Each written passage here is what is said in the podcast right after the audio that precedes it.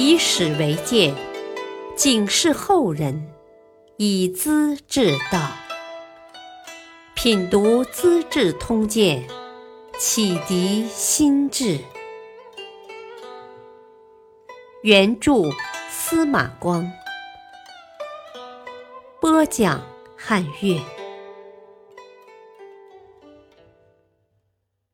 生平公主拆水碾，猫鼠同乳是妖物。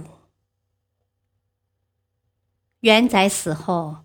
杨婉和长衮出任宰相，诏令发布以后，朝野人士无不同声赞许：“啊，国家有希望了。”郭子仪听到消息时，正在宴请宾客，立即把宴会上的歌舞乐队撤掉了，只留下五分之一的歌妓做点缀，表示礼貌。为什么呢？因为他怕杨婉弹劾自己享乐腐化。京兆尹离干外出时的仪仗警卫常常一大群，当天便自动减少，只留十名骑士。忠诚崔宽正在欣赏刚刚修好的庄园，怕杨婉弹劾，赶急叫人拆毁。正当杨婉大力改革弊政的时候，突然生病死去。戴宗非常痛心，哭道：“ 老天爷呀，你是不愿我的天下太平吧？何以这么快的把我的杨婉抢走呢？”表现出悲痛的哀悼之情。长衮继续杨婉的意志，廉洁奉公。当初元载当宰相，皇帝每天叫御厨给宰相送中餐，一餐可供十人享用，成为定例。长衮报请皇帝：“啊，薪俸给的不少了，这个规矩就免掉吧。”代宗很同意。长衮又想辞掉唐风，每年三千六百匹绢子，其他的宰相不同意，没法形成决议。有些吃惯用惯公家的赃官尤其不满，讥讽长衮：“ 朝廷给予后路，是要培植廉洁贤明的官员。你若做不到贤明廉洁，就辞官不做嘛。”何须辞掉新俸呢？这不是在哗众取宠吗？长衮势孤力单，只好认输。接着，他把湖州刺史颜真卿这位抗击安禄山的英雄、当时的大书法家调到京里当刑部尚书，又升节度副使段秀实为节度使。他俩都是德才兼备的高级官员，这些措施自然得到了戴宗的大力支持。戴宗比他的父亲强多了，很关心百姓，讲求实际。他发现白渠支流上的水碾太多，影响灌溉，下令全部拆掉。郭爱的夫人升平公主也有两座水碾。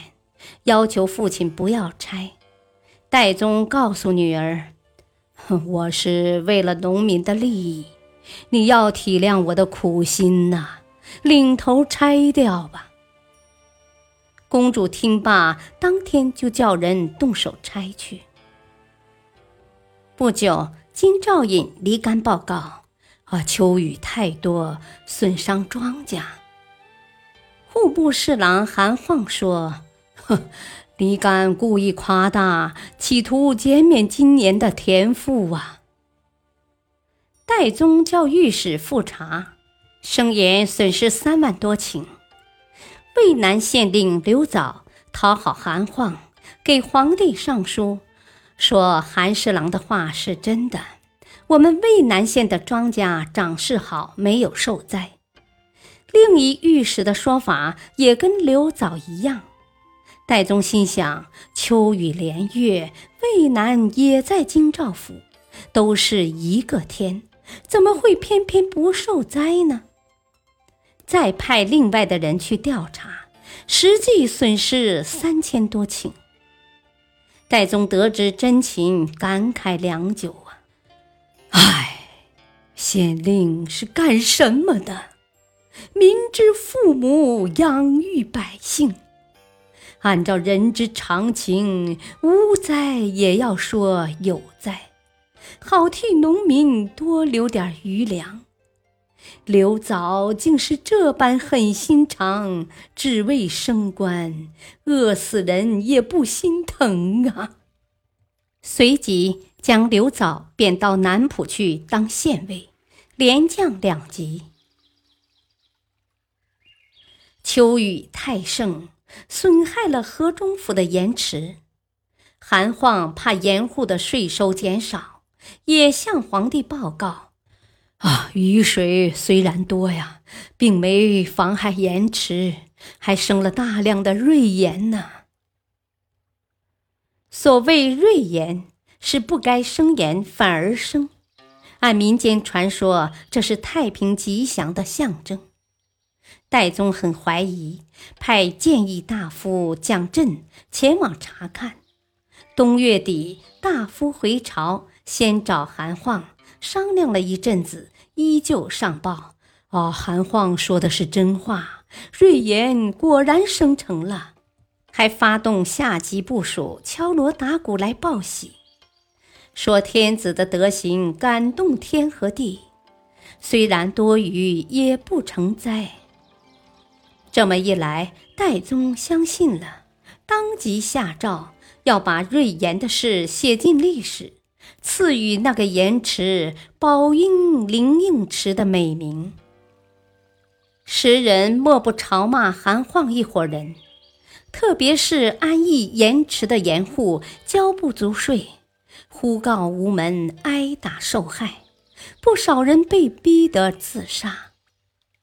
不过，韩晃后来还是做过一些好事，留待下章细说。陇右节度使朱此向戴宗献来一只笼子，里面装着一只母猫，在喂小猫的奶，还有两只小老鼠也在吸吮奶水呢。真稀奇，猫鼠同乳不相害，不是国家的大吉祥吗？朝官们看得呆了。长衮本来是位耿直的人，宰相当久了也会变心，公然带领百官叩头称贺，人人面带喜色。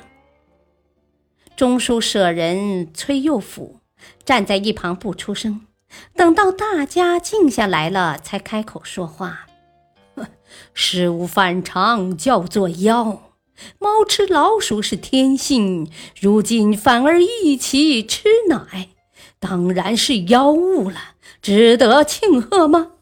照我看来，应当查访各地官员中是不是有妖怪也像猫鼠同窝的，才是正理嘞。老天爷在向我们示警呢，什么祥瑞呀？